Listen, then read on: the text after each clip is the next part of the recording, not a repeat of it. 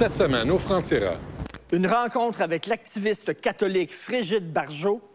L'Église catholique affirme que les gays ne sont pas des personnes comme les autres. Bien sûr que si. Euh, ça, là, prenez le catéchisme de l'Église catholique, elle dit c'est les mêmes et elles doivent être accueillies. Ce qu'elle dit, ce qu'elle dit, c'est qu'en revanche, l'acte sexuel est euh, désordonné. D'accord? Ben, désordonné. Oui, désordonné. Enfin, c'est la sodomie, vous comprenez? Ben, la sodomie se pratique entre hétérosexuels. Affreux, bah oui, mais il y a la ça. sodomie absolue qui est entre homosexuels et Vous la, savez qu'il y a des hommes qui se et la sodomie imparfaite entre une femme et un homme. Mais, mais- Enfin, mais- un homme et une et femme. pourquoi la sodomie- un homme qui sodomise sa femme, ce serait acceptable, mais un homme qui sodomise son amant, ah, ça, c'est pas. Je veux dire, je m'excuse, mais Vous allez mettre des des carrés fesses, blancs. c'est des fesses. Et la commission Serrois-Taylor sur la maudite charte. Il faut que les femmes qui se sont prononcées se rendent compte qu'avec l'augmentation de la population musulmane au Québec en ce moment, dans 20 ans, les femmes qui se sont prononcées contre les hijabs, là, elles pourront même plus parler parce que c'est les musulmans qui vont avoir le contrôle du vote au Québec et c'est les musulmans qui vont faire la différence entre le parti qui va être au pouvoir et celui qui ne le sera pas. C'est simplement un calcul démographique et ça, c'est statistique et c'est là. Voyons le détail, ça c'est des ridicules. Ils sont 3 de la population. Parmi les musulmans qui sont ici, 60 ne pratiquent pas du tout. C'est absolument extraordinaire qu'un homme qui a une certaine éducation puisse tenir un langage pareil. Bienvenue au Franc-Tireur. Tout d'abord, l'actualité de la semaine. On rencontre Maria Mourani, ex-bloquiste, sur la traite des femmes et sur les nombreux salons de massage à Montréal. Ah, T'as-tu donné des bonnes adresses? Ouais, surtout à Outremont. Tu sauras qu'il n'y a pas de sexe à Outremont.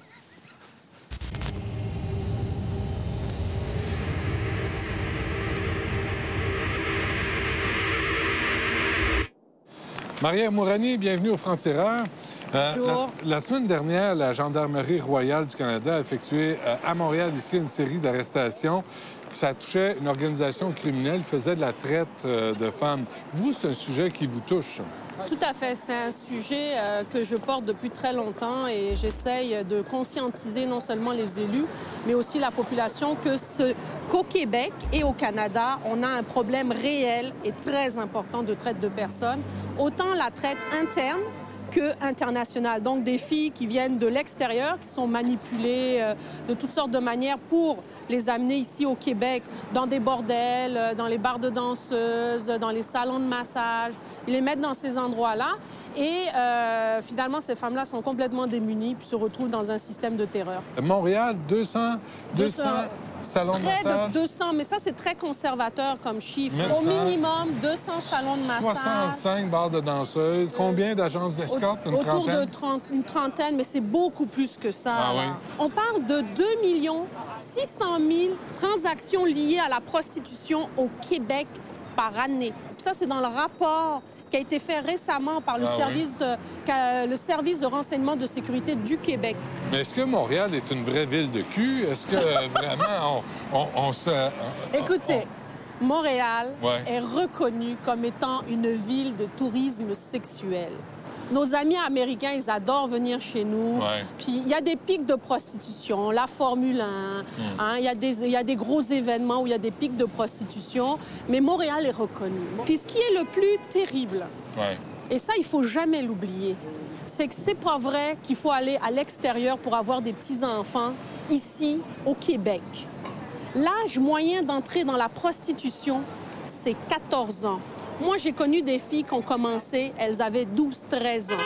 Mais les hommes qui consomment ce genre de sexualité, qui se disent, vais me faire faire une branlette au salon de massage, un petit massage, c'est cool, c'est correct. Mhm. C'est quoi la réalité derrière cette branlette? C'est de la violence, c'est de l'humiliation, c'est la peur, c'est la souffrance. C'est ça, la prostitution. Pour ouvrir un salon de massage à Montréal, ça prend toujours bien un permis? Vous avez tout à fait raison. Et moi, ce que je constate, c'est que parfois, on donne des permis selon des critères qui sont établis dans leur règlement. Et c'est tout. Ils vont pas aller plus loin que ça dans les investigations. Alors, ils vont regarder euh, le territoire. Est-ce que tu respectes les petites règles? Et puis, ah ouais, on te donne un permis. Même pour un salon de massage. Mais c'est parce que normalement, ils donnent pour un salon de massage régulier. Ou ils donnent pour massothérapie. massothérapie ou pour euh, la coiffure, ouais. la manucure. C'est tout dans le même euh, règlement. Ah, Alors, oui. eux autres, ils donnent ça. Alors, hein. faire une branlette ou mettre du cutex, Ah, c'est c'est pareil. C'est dans la même, euh, hein, c'est dans le même règlement, un massage. Bref, quand le salon de massage ouvre, et je vais vous raconter une, un fait réel dans mon comté, le spa sublime, il annonce sur Internet des petites filles toutes nues. Vous pouvez choisir celle que vous voulez. Et lorsqu'on pose le- la question à l'arrondissement, comment ça se fait qu'un permis a été donné à ça? Comment ça se fait que vous retirez pas un permis qui, au fond, a été mal utilisé dans, dans les faits? Ouais. on peut rien faire. Mais là, euh, c'est quoi ça? Pourquoi vous mettez pas de moratoire? Pourquoi vous ne, ne réglementez pas réellement en disant un, un salon de massage, c'est ça, ça, ça On est en élection, là, Maria. Ça n'a Euh, pas de bon sens. Moi, Il y a des là. élections le 3 novembre. là. Il n'y a personne qui en parle. Il n'y a aucun candidat qui en parle de ça. Moi, je, moi, personnellement, je n'ai pas entendu parler, puis j'espère qu'ils vont faire en sorte de réglementer comme la ville de Chambly l'a fait, comme la ville de Laval l'a fait. Donc, Montréal, euh, comme on peut le constater, il y a une explosion des salons de massage. Est-ce que, minimalement, on peut avoir une vraie réglementation? C'est quoi un salon de massage? Pour que la police puisse faire son travail. Parce qu'ils ne peuvent pas rentrer dans les salons de massage.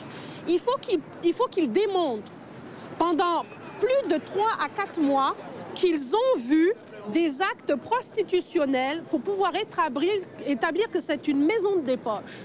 À partir de quoi? Du trottoir? À partir d'un d'un trou dans le mur? C'est ex- extrêmement difficile. Puis quand ils réussissent à le faire, il y a des aberrations du genre que les mêmes individus, on leur redonne un permis. Et c'est la responsabilité du futur maire de Montréal de faire en sorte que Montréal ne soit pas un bordel à ciel ouvert. On s'en va vers ça, là. Ben, on, est, rendu- déjà là-dedans, Ah ouais. mon cher monsieur. On est déjà là-dedans. C'est pas normal. Merci, Maria. Après la pause, une rencontre avec l'activiste catholique Frigide Barjot.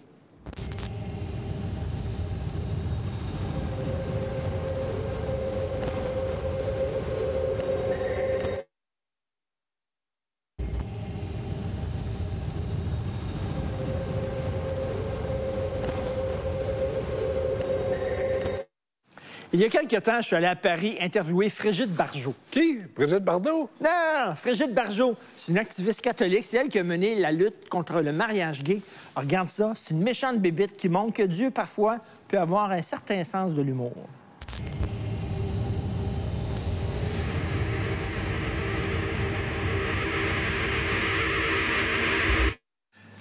Frigide Barjot, bienvenue au Franc-Tireur. Vous avez été la figure de proue euh, du mouvement Manif pour tous qui protestait contre le mariage gay et l'homoparentalité. Qu'est-ce qui vous dérange tant là-dedans? Le mariage, c'est pas rien.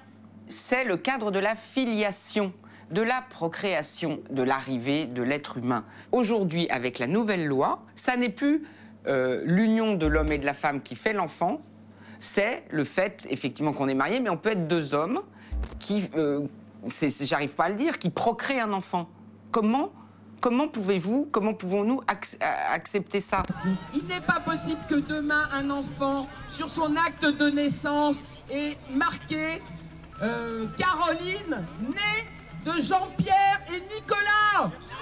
Non Pourquoi? Ben Parce qu'il n'y a pas d'ovule dans les testicules.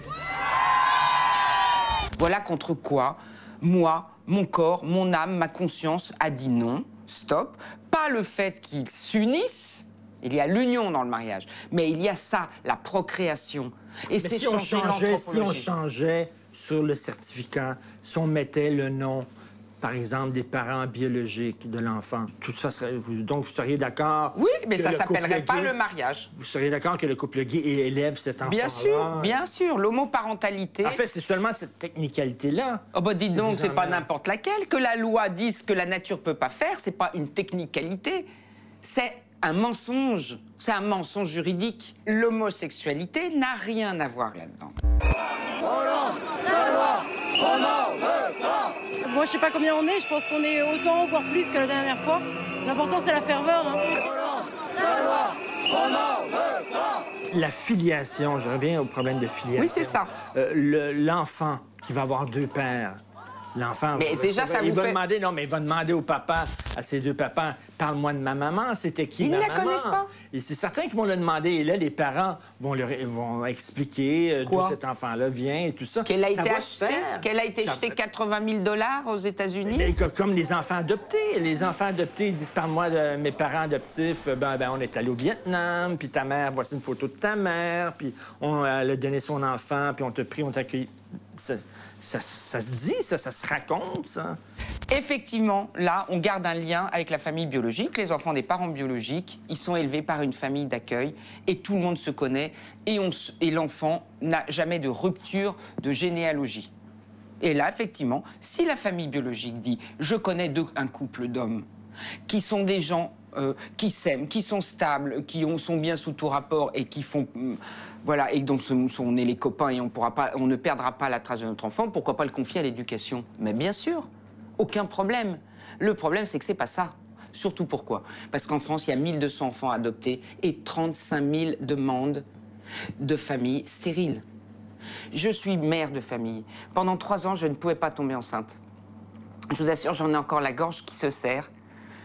Euh, c'est affreux si on disait, bah non, écoutez, euh, va pas vous donner d'enfant, vous êtes stérile, mais on va les donner à ces deux messieurs qui pourraient très bien faire un enfant avec une dame. Il faut qu'on fasse comme avant, quoi. Les homos, ils avaient des enfants avec une femme. On va pas se raconter des histoires. Ils se mariaient parce qu'il fallait se marier, puis ils divorçaient et ils finissaient avec un, enfin ils finissaient, ils faisaient leur vie avec un homme qui élevait les enfants. Enfin, on dirait qu'on tombe des nues, qu'on interdit tout, mais ça se faisait. Et ça se fait encore. Tous nos amis qui ont demandé à se marier là, ils ont des enfants avec une femme. Mais Bah, les- les enfants, ils ont un père, une mère. Moi, c'est tout ce que je vous demande. Gardons un père et une mère, un homme et une femme, comme géniteurs. Mais la vie a changé depuis Napoléon. Euh, Aujourd'hui, un homme peut se transformer en femme, une femme se transformer Et en alors, faut une homme. loi? Une euh, dame porter justement le bébé de, De sa fille. euh, L'homme est en train de devenir un mutant quasiment. C'est ça, c'est ça. Vous avez en face de vous un mur à la mutation, comment vous dire Une espèce de Jeanne d'Arc qui vous dira non à la mutation de l'être humain.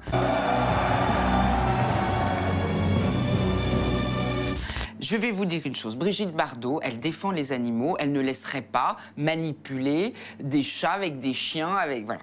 Eh bien moi, Brigitte Bardot, je défends les êtres humains et je ne veux pas qu'on manipule, ne serait-ce qu'une cellule d'un être humain, parce que il est sacré.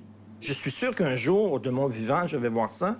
Il y a un homme qui va porter un enfant dans son ventre. Je suis convaincu qu'on va, Ben, on va le réussir à Est-ce que la loi, ça. ça c'est la technique qu'il fait. Est-ce que la loi devra dire, eh bien aujourd'hui maintenant, l'être humain se fait aussi bien entre deux hommes qui a un incubateur euh, entre la prostate et les testicules? Il y a pas- pour l'instant, il n'y a toujours pas d'ovule dans les testicules. Moi, je demande à la science qu'elle garde sa conscience. Parce que l'être humain, nous n'en sommes pas maîtres, vous comprenez? Voilà, nous n'avons pas le droit de prendre la main sur nous-mêmes. Dans ce million 500 000 personnes qui marchaient, il y avait des gens là-dedans qui étaient contre les homosexuels, point final. Il y avait des gens qui étaient contre le mariage Non. des gays, qui étaient... il y avait toutes sortes de gens, là. Je vous explique. Il y avait sans doute une petite frange, parce qu'on ne peut pas aller.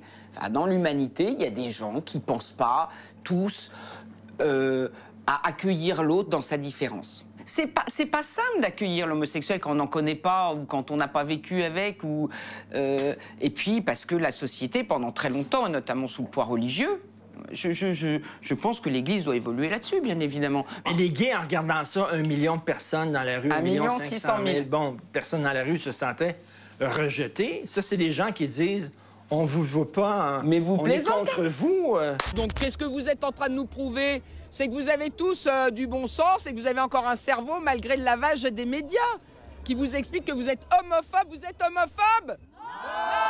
J'ai pris le micro et je leur ai dit maintenant, nous allons défiler en disant aux homosexuels que nous les aimons. On les aime, on veut pas qu'ils se marient, puis on veut pas qu'il y ait d'enfants. Mais on les aime.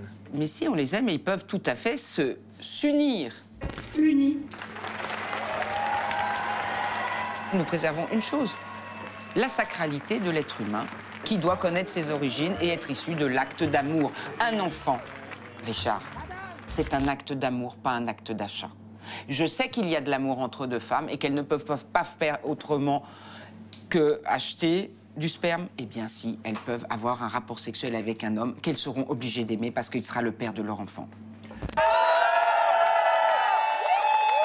Aujourd'hui, beaucoup d'homosexuels ont peur et vraiment, vous avez peur très très peur. Le président ne fait rien d'autre que de passer en force. À la force, nous ne voulons pas répondre par la force, mais à un moment, il y aura une violence qui va s'exprimer et on n'y pourra rien. Est-ce que c'était le réveil de la France catholique? Cette France-là, ancestrale, traditionnelle, a décidé de se réveiller. Et ça, c'était la, la- la flamèche qui a fait exploser tout. C'est un prétexte, à la limite. là. On va dire plutôt que c'est un réveil euh, de la de- des croyants qui sont les gardiens de la conscience humaine. Oui. Les croyants n'ont pas le, le monopole de ça. Là. Bah, les autres, euh, ils n'étaient ils pas aussi nombreux que ça à se réveiller. hein. Euh, Il y a eu vraiment le- l'effet massification, elle vient des croyants. Vraiment. C'est une population qui ne défile jamais. Vous l'avez dit, ils étaient sous le boisseau. Ne parlez pas, taisez-vous. Parce que quand vous ouvrez la bouche, vous êtes des grands crétins, des, des obscurantistes, des, sa- des salauds d'homophobes, des salauds de. euh, voilà. Un père, une mère, c'est élémentaire. Un père, une mère, c'est élémentaire. Mais vous, vous avez été dépassé par votre droite. Bah, ma droite, je sais pas si on appelle ça la droite. Les ultra-cathos. Euh, Oui, les finalement, religieux. Les Les religieux religieux. qui étaient eux. Qui sont les qui étaient eux assez homophobes, qui étaient eux assez homophobes, Mais- ont pris, Moi, on dirait, le contrôle de ça et vous trouvaient trop. trop Gay des- friendly. Gay Trop friendly. gay friendly. Gay friendly and fille à PD. Voyez? Donc, on vous a, Sauf que un je peu suis tassé. On vous a, on vous a un, peu tassé. Ah bah on m'a dit. euh, Enfin ils- ils ont ils ont ils ont organisé. Ils ont organisé ou en tout cas ils n'ont pas ils n'ont pas dissuadé des gens d'extrême droite de venir nous sortir. Ça c'est certain.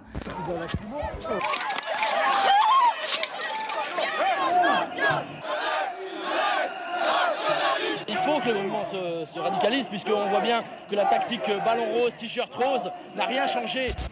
Et ces réseaux cathos, effectivement, voyant la puissance du mouvement, se sont sans doute dit bah, on va pas laisser la dingue fille à PD devant. Tu vois Ça- ah On a faim, on va garder notre beau truc qui est en train, notre beau gâteau qui est en train de se monter. Vous avez réveillé un monstre Non, qui attendez. s'est échappé du laboratoire. Oh non, bon, attendez. Qui était- Mais non, le monstre, c'est de fabriquer les enfants, le monstre. C'est pas les, les, tro- les trois personnes là qui sont à la tête d'un mouvement qui est en train de s'étioler. Après la pause, la suite de cette entrevue avec Frigide Barjot.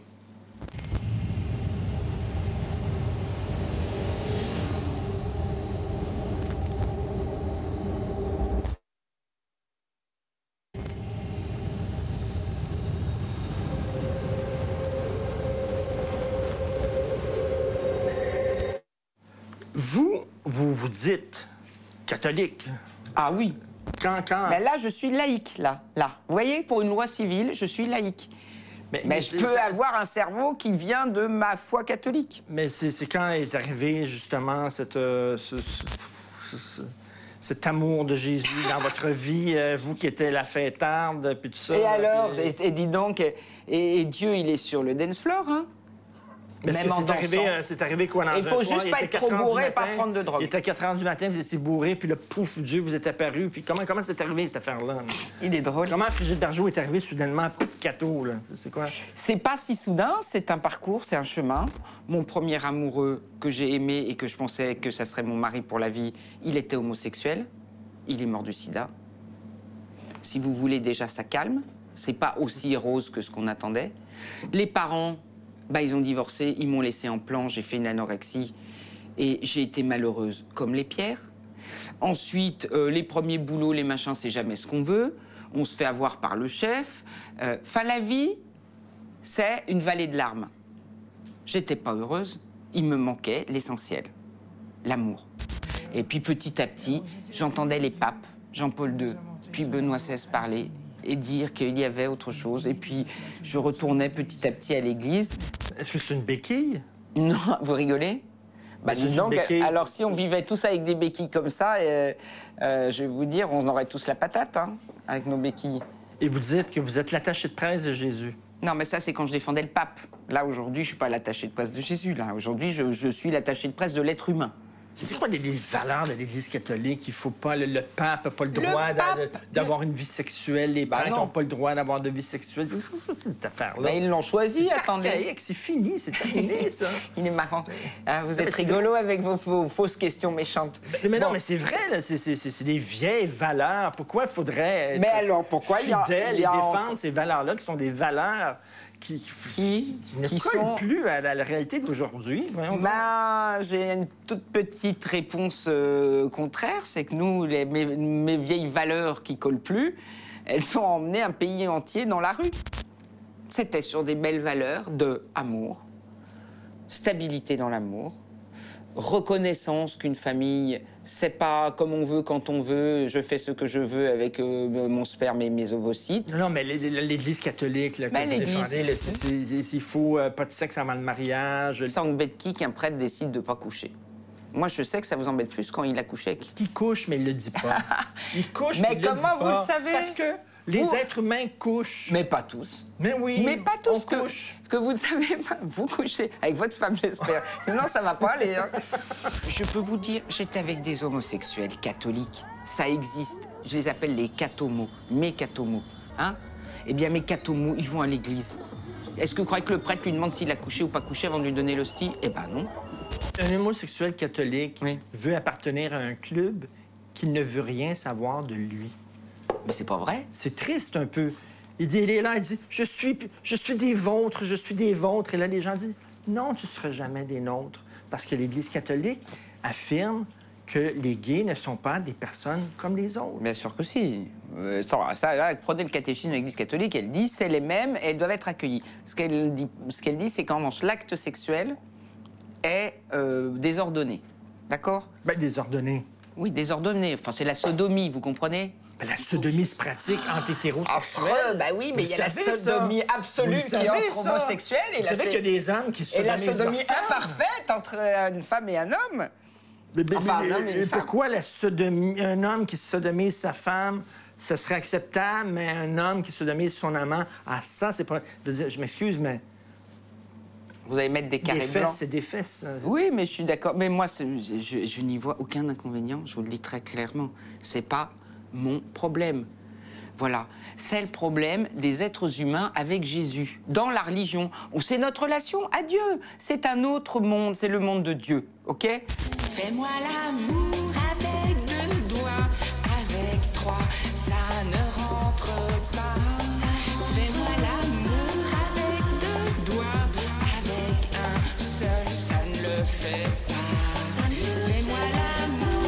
que vous avez vécu dans le péché? Est-ce que vous avez euh, forniqué? Mais euh, Sans arrêt? Mais vous êtes bien indiscret. C'est vous qui êtes pécheur en posant des questions indiscrètes. Non, non, mais euh, c'est parce qu'on dit Mais toujours que vous évidemment. étiez euh, Madame euh, Fête, Madame. Ah non, non, euh, mais pas nuit, madame, je couche toi la là. nuit. Non, moi je couchais pas beaucoup. Non, non. Alors je vais vous dire mes péchés, mon père. Je picole. Je fais la fête. Je, qu'est-ce que je fais? Je suis pas ordonnée, ça je vous ai dit. Enfin, je, c'est le bordel chez moi, voilà. Je fais pas, je prends pas soin des choses, mais je prends soin des gens. Voilà, si ça peut euh, compenser, ça serait pas mal. Mais Vous dites que Dieu se retrouve sur la dance floor. Moi, je regarde, euh, je, je regarde l'Église catholique. Là, ça pas l'air des gens qui dansent beaucoup. Là. Ils ont l'air à s'emmerder royalement. Là. Mais parce que vous. Attendez, mais je suis aussi l'Église catholique. Il y a un réveil incroyable. Vous avez vu le nouveau pape François? Vous avez vu Rio? Ça rigolait pas, Rio? Incluindo quem parece mais estar. Il est formidable. Et alors, je vais vous donner la dernière bonne nouvelle. Le pape François est formidable. Ah oui, il est vraiment formidable. Il s'occupe vraiment des pauvres. Il nettoie les pieds des sidéens, des sidaïques. Attendez, lui, il fait révolutionner l'Église. Il vient en disant aux jeunes, il, avait 2 millions de jeunes assis à Rio, dans- sur la plage de Copacabana, parce que je vous assure que ça fornique aussi, hein, on va pas se raconter des histoires. Et euh, ça fait pas que ça, ça prie aussi. Est-ce qu'on peut faire un peu des deux? Vous auriez aimé ça être une sainte. Et tu, il est fou, mais je ne peux pas. C'est trop. La, la vie des saintes euh, est trop. Comment dire euh, Pas assez sur les dance floors. Il faut que j'aille faire la fête, moi, quand même. hein. Non, mais attends, c'est pas tout ça qu'on aille boire un coup. C'est ça, ce qui est super bien aussi dans le mouvement, c'est qu'on a quand même décoincé les cathos. Et quand elles se lâchent, vous savez, les dames catholiques, elles se lâchent. hein. Ouh là là, moi, je pourrais... Soyez pas ramassé quoi quatre pattes Soyez bord, pas... après? Soyez pas trop dans les parages, hein, parce qu'elles vont vous sauter dessus. Hein. Ce dont le monde a besoin, c'est moins de religion et pas plus. Est-ce qu'on peut se débarrasser de toutes les bondieuseries? puis Non, les, mais laissez-les. Les messieurs avec des bancs, puis des kippas, puis des femmes avec les Mais voiles, puis pourquoi les vous curés, voulez puis enlever les ces gens? Ils ont besoin de ça pour vivre. Ils ont besoin de ça pour vivre. Laissez-les dans leur rituel. Et alors Et la Gay Pride où ils sont tous sur leur char Vous croyez que c'est pas une religion, que c'est pas des rites aussi, que c'est pareil Hein? Et le foot où ils sont des, des centaines de milliers à hurler derrière un mec avec un ballon, c'est pas Dieu le ballon? Bah si, voilà. Hein? Vous ne pourrez pas enlever à l'être humain ce dont il a besoin, là, les fameuses béquilles dont vous parlez. Bah, elles ont tous des béquilles. Puis il y en a, c'est leur truc autour du cou, il y en a d'autres. Il faut pas l'imposer aux autres, c'est tout. Brigitte Bardot? Oui, c'est pas facile. non, on a toujours tendance à dire Brigitte Bardot. D'ailleurs, elle est furieuse. Elle est pas hein? contente. Elle est furieuse que Mais- vous utilisez. mais je vais lui envoyer un cadeau pour son anniversaire. Là, c'est bientôt son anniversaire. Elle est née trois jours après moi, mais quelques années avant. Merci beaucoup, Madame Barjot. Je vous en prie, cher Richard. Est-ce que vous pensez que le pape se touche? Ça ne nous regarde pas. Après la pause, l'ultime débat sur la charte avec André Serrois et Charles Taylor. Thank you.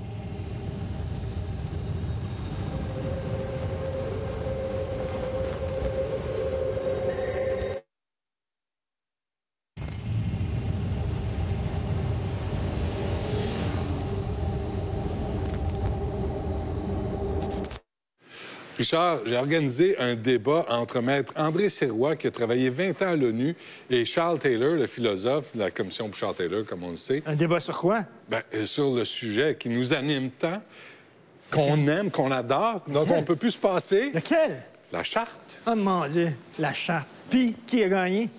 Regarde ça.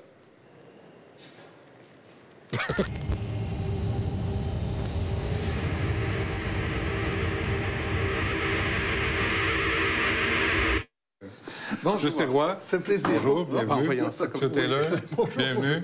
Messieurs, savez-vous quoi? On va parler de la Charte des valeurs Ah oui, québécoises. On peut parler d'autre chose, parce que tout le Québec en a là, de la Charte des valeurs. Bon, mais on va, on va y aller quand même. Euh, de chacun de votre point de vue, d'abord, commençons. Est-ce que le projet, parce qu'il n'y a rien de déposé encore, mais le projet de Charte des valeurs québécoises est xénophobe? Ça a des effets xénophobes. L'intention n'est pas là. Mais ça a des effets d'exclure certains gens qui viennent d'ailleurs. Et donc, ça crée, et ça peut encourager une certaine xénophobie qui est toujours dans la population, n'importe où. De quelle façon ça, ça l'encourage? Ben, c'est très clair, la logique est très claire. On fait une discrimination entre les religions, celles qui sont acceptables dans, dans le secteur public, celles qui ne le sont pas. Et on laisse entendre que celles qui ne le sont pas, c'est parce que ce sont des religions euh, soit pas raisonnables, soit intégristes, soit extrémistes. Et c'est ça qui encourage une xénophobie. Du moment où vous dites ces gens-là, s'ils n'acceptent pas nos règlements, ce sont des gens absolument mais extrémistes, non? C'est c'est fort mauvais. C'est, pour moi, c'est irresponsable de la part d'un gouvernement de faire ça. Monsieur Serrois. Euh, ah, je suis absolument contre l'utilisation du mot xénophobie, surtout pour l'appliquer aux Québécois. Il n'y a pas un État qui peut fonctionner sans prendre des mesures qui vont brimer les droits de certains, ne pas brimer les droits des autres. Il n'y a pas un État qui peut défendre les intérêts de ses citoyens sans prendre des mesures que M. Taylor qualifierait sans doute de xénophobes. S'il y a un mot qui ne s'applique pas aux Québécois, c'est bien xénophobe. Je trouve que c'est absolument inadmissible, que c'est scandaleux, cet abus de vocabulaire, cette diabolisation constante des Québécois. Et le malheur, c'est que les Québécois finissent par croire ça et prendre peur, restent intimidés et s'écrasent.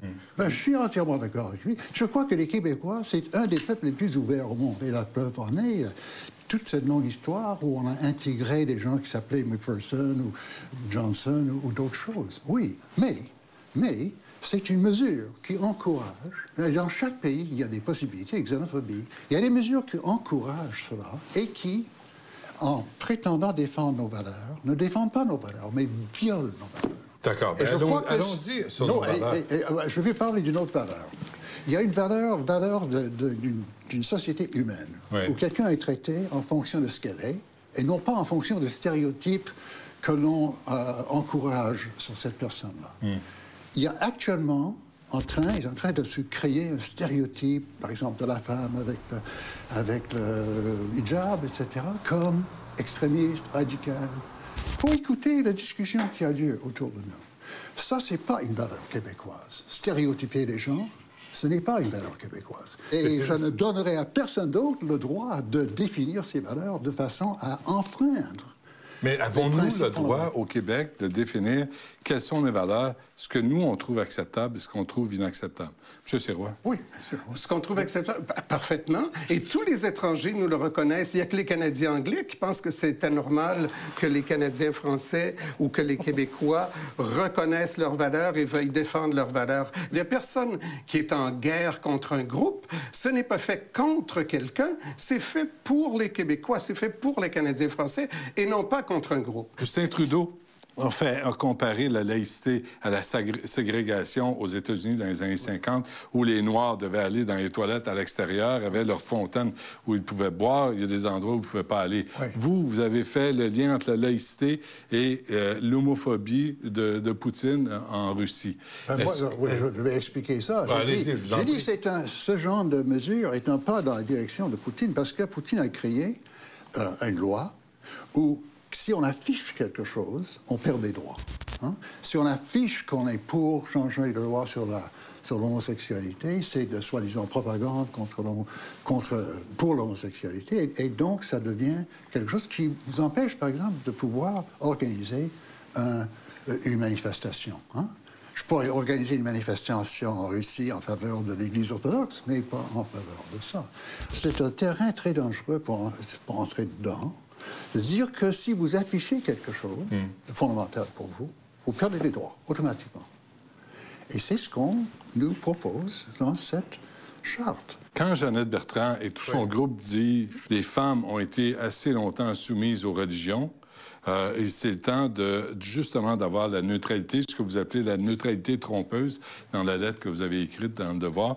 Euh, Est-ce qu'il ne faut pas aussi tenir compte des- de la bataille des femmes, du- des féministes au cours des dernières années, des dernières décennies Absolument, au Québec absolument. dans ce dossier? Mais le féminisme que je reconnais, important, c'est un féminisme qui libère les femmes. C'est-à-dire, elles ne sont plus traitées comme des enfants, comme elles étaient par leur mari, par la loi. Auparavant, on ne pouvait pas disposer de sa propriété sans leur consentement.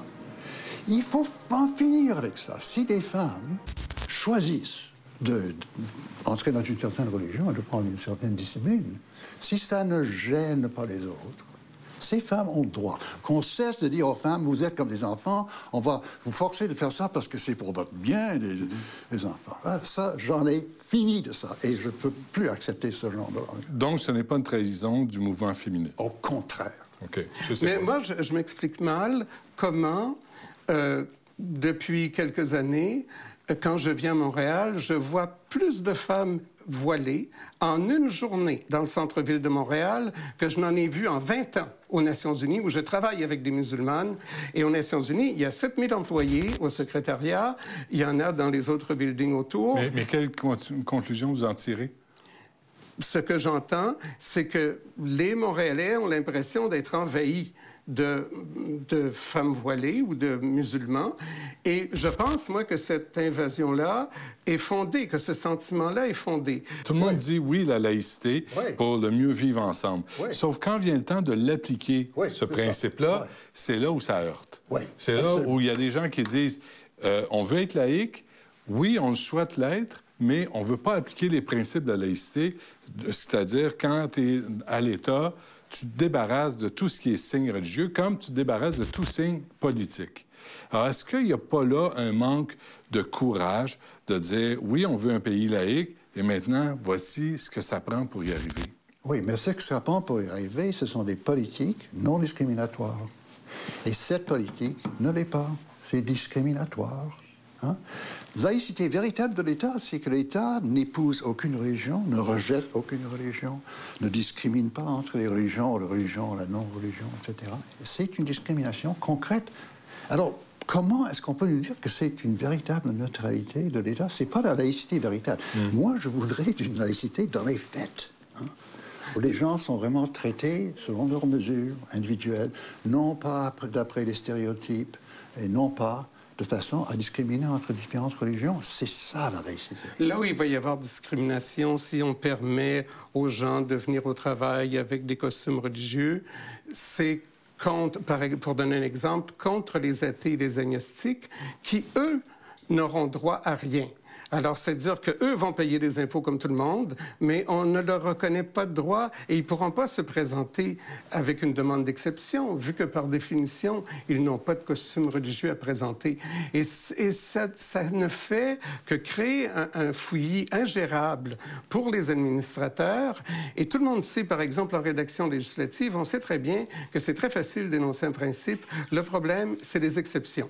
Dès que vous ouvrez la porte aux exceptions, si vous ne faites pas ça de façon très, très, très serrée, tout de suite, c'est le bordel et c'est ingérable. Ça, et c'est ce qu'on va avoir à ce moment-là. Et là, on aura des problèmes de discrimination. Là, on va avoir des individus qui vont être brimés d'une façon ou d'une autre. Et ça, ce serait regrettable. Restez là, on revient après la pause avec Charles Taylor et André Sirois, toujours sur la maudite Charte des valeurs québécoises.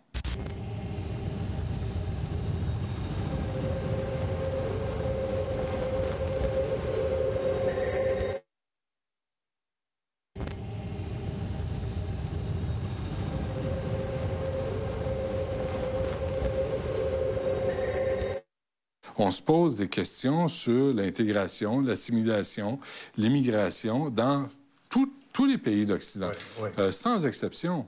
Et là, on est rendu au Québec. On est rendu, après votre, votre rapport euh, il y a cinq ans, on est, on est rendu encore à se poser cette question-là.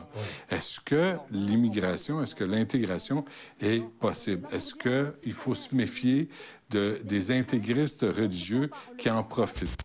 Ben oui, il y en a quelques-uns, et pas beaucoup, mais il y en a quelques-uns, mais il faut être très vigilant. Et je crois qu'on est plus naïf sur ce plan-là. On était auparavant, mais on est plus naïf sur ce, sur ce plan-là. Et c'est pas uniquement religieux, c'est aussi des différents mouvements nationalistes dans d'autres pays, qui s'implantent ici. Les gens qui viennent d'ailleurs, qui ont une bataille à faire avec un autre pays, leur pays d'origine, un autre pays, et qui organisent ici, euh, souvent de façon illégale. Et ça crée de véritables problèmes que le gouvernement devrait s'occuper. C'est pas uniquement, le- disons, de l'intégrisme religieux, c'est aussi certaines formes de mobilisation nationaliste, des haines, etc. Mais c'est intéressant, vous voyez, parce que ce que dit M. Taylor révèle quelque chose qui est patent dans le débat qu'on a maintenant, c'est que le, le vrai débat, c'est sur l'immigration. On parle de la charte, mais pour bien des Québécois, beaucoup d'intervenants dans les discussions que je lis ou que je vois, on parle d'immigration. Et c'est qu'il faut, il faut avoir des politiques d'immigration, il faut revoir certains des slogans qu'on nous a lancés qui sont faux. Par exemple, que l'immigration, ça rapporte. Maintenant, on sait que ce n'est pas le cas. Ça coûte 16 milliards par année aux Canadiens d'immigration. C'est ça le dernier rapport de l'Institut Fraser. Alors, quand on nous dit que l'immigration, ça rapporte, c'est faux. Qu'on a besoin des immigrants pour remplacer la population vieillissante, c'est faux. C'est absolument faux. Tous les journalistes ici répètent ça sans exception, à ma connaissance, c'est entièrement faux. Il faut commencer le vrai débat sur l'immigration, il faut sortir les vrais documents et il faut voir un peu euh, à corriger les arguments qu'on donne. On fait des débats où on prend des politiques Beaucoup fondées. ne sont pas d'accord avec ça, parce que qui va payer ma pension? Ben, ben, c'est pas mon problème, parce que je suis arrivé à un certain âge. Mais Ouais. à différence de mesure, je crois que nous avons besoin des immigrants. Nous avons fixé au Québec un, un cible de 50 000 par année. Il y en a qui disent, comme la CAQ, il y en a qui disent c'est trop, trop élevé, on peut pas... Qu'est-ce que vous en pensez, vous? Ben, je crois que d'après des, des sources que moi, euh, dans lesquelles moi j'ai confiance, et peut-être à tort, je crois que c'est un chiffre auquel on est arrivé en tenant compte justement de euh, la démographie future et d'avoir assez de gens dans la force du travail à un moment donné pour payer les, euh, les pensions de ceux qui Vous êtes d'accord avec 50 000? Et ça semble être bon, mais je ne suis pas expert dans, dans le domaine. Mais si c'est pas 50 000, ça va être 40 000, ça va être 60 000, c'est- ça va être autour de ça. T- il y a une trop grande masse d'immigrants qui arrivent en même temps. Et d'un autre côté, un autre débat qu'il va falloir faire, et ça, c'est encore beaucoup plus épineux. Il faut que les femmes qui se sont prononcées se rendent compte qu'avec l'augmentation de la population musulmane au Québec en ce moment, dans 20 ans, les femmes qui se sont prononcées contre les hijabs, là, elles pourront même plus parler parce que c'est les musulmans qui vont avoir le contrôle du vote au Québec et c'est les musulmans qui vont faire la différence entre le parti qui va être au pouvoir et celui qui ne le sera pas. C'est simplement un calcul démographique et ça, c'est statistique et c'est là. Voyons le détail. Ça, c'est des ridicules. Ils sont 3 de la population. Parmi les immigrants qui- qui- euh, musulmans qui sont ici, 60 ne pratiquent pas du tout. Je suis un peu choqué d'entendre M. Parce qu'on entend en Europe tous ces raconteurs de gens qui disent les musulmans vont prendre le contrôle. C'est absolument extraordinaire qu'un homme qui a une certaine éducation puisse tenir un langage pareil. Mais est-ce que vous êtes un, multiculturaliste de gauche euh, qui, qui ferme les yeux sur les dangers du- Ben des religieux extrémistes? Absolument pas. C'est très important de, de tenir compte de ça, oui. Avec cette difficulté que la plupart des gens qui sont les plus dangereux ne s'affichent pas. hein. C'est ça le problème. hein. Il y a dans le cas, ne s'affiche pas, je suis musulman extrémiste, venez me voir. Ouais. Euh, vous, M. Sirois, êtes-vous un paranoïaque, islamophobe, raciste, euh, xénophobe, euh, qui euh, prône euh, la race blanche, euh, la pureté de la race? Euh, ben, moi, je ne me perçois pas comme ça, en tout cas. Bon, juste pour conclure, vous, vous êtes euh, pour la Charte des valeurs québécoises? Oui. Et vous, vous êtes contre? Ben, contre cette mesure-là, oui, oui. Le reste de la charte, ça va. Mais la, mesure d'un c'est un contre-mou. ciblé. C'est un, Un contre ciblé. Merci beaucoup, euh, Charles Taylor. André Sirois, merci. Merci. Du Trisac, demain, c'est l'Halloween. Je te mets au défi d'ouvrir une boîte remplie de vieux démons.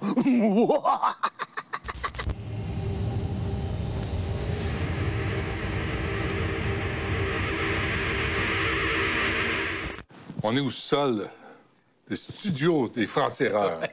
Et là, Richard m'a mis au défi de trouver une boîte avec des démons. Un Christian Page, toi, t'en as trouvé une boîte avec Exact. des démons. C'est une boîte à 10 books. À 10 books. Donc, qu'est-ce que c'est qu'un 10 books, Benoît? Il faut savoir que dans la religion judéo-chrétienne, on fait des exorcismes, on chasse le démon.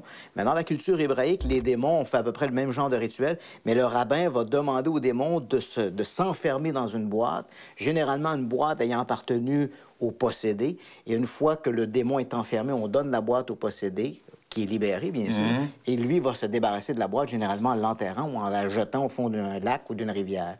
Mais il arrive que certaines boîtes sont retrouvées ainsi au fil du temps, et ça devient des objets excessivement convoités par les amateurs de mystère. Et donc, à l'intérieur, Ouais. depuis plus de 113 ans maintenant, Hmm. un démon a été enfermé. Alors, quand on l'aura libéré, bien évidemment, si dans les, prochaines, dans les prochaines heures, les prochaines semaines, des malheurs s'abattent sur toi. Ou sur l'équipe. euh, ou sur l'équipe. Sur tout le monde ici. Alors, tout le monde sera maudit d'avoir, d'avoir côtoyé ce 10 book de trop près. On y Allons-y. va? Allons-y. Voilà. Mhm. Toi, t'es- t'es-tu sûr? Oui, oui, on y va. Défions le surnaturel. Donc, les seaux de cire, on tranche le long de la boîte. Oh, c'est assez, c'est assez. Voilà. Peu à peu, ça se dégage. T'es-tu sûr? Absolument. OK. Voilà. Donc, que contient la boîte? On a ici une chandelle, des pierres, différents types de pierres, une petite corde nouée Hmm. et un petit morceau de tissu. Mais il n'y a rien là-dedans? La garnotte? Ouais, mais s'il y avait... Ça, c'est quoi, ça? Et voilà, on a des dents. hein. Je t'avais mentionné des dents. Mais Ah. ce sont des dents. Mais visiblement des dents animales. En tout cas, ça, c'est une dent animale, c'est certain. Et là, ben, comme la boîte est ouverte, Benoît, le démon a pu s'en échapper. Hmm. Là, il se passe rien. Ben là, il faudra attendre, voir les effets, euh, parce que, bon, ça n'agit pas immédiatement, le 10 book. Espérons qu'on va survivre à notre Rapporte ça à 10 chez toi, rapporte ça chez toi. Maudit malade, les démons sont rentrés dans toi. On est donnés!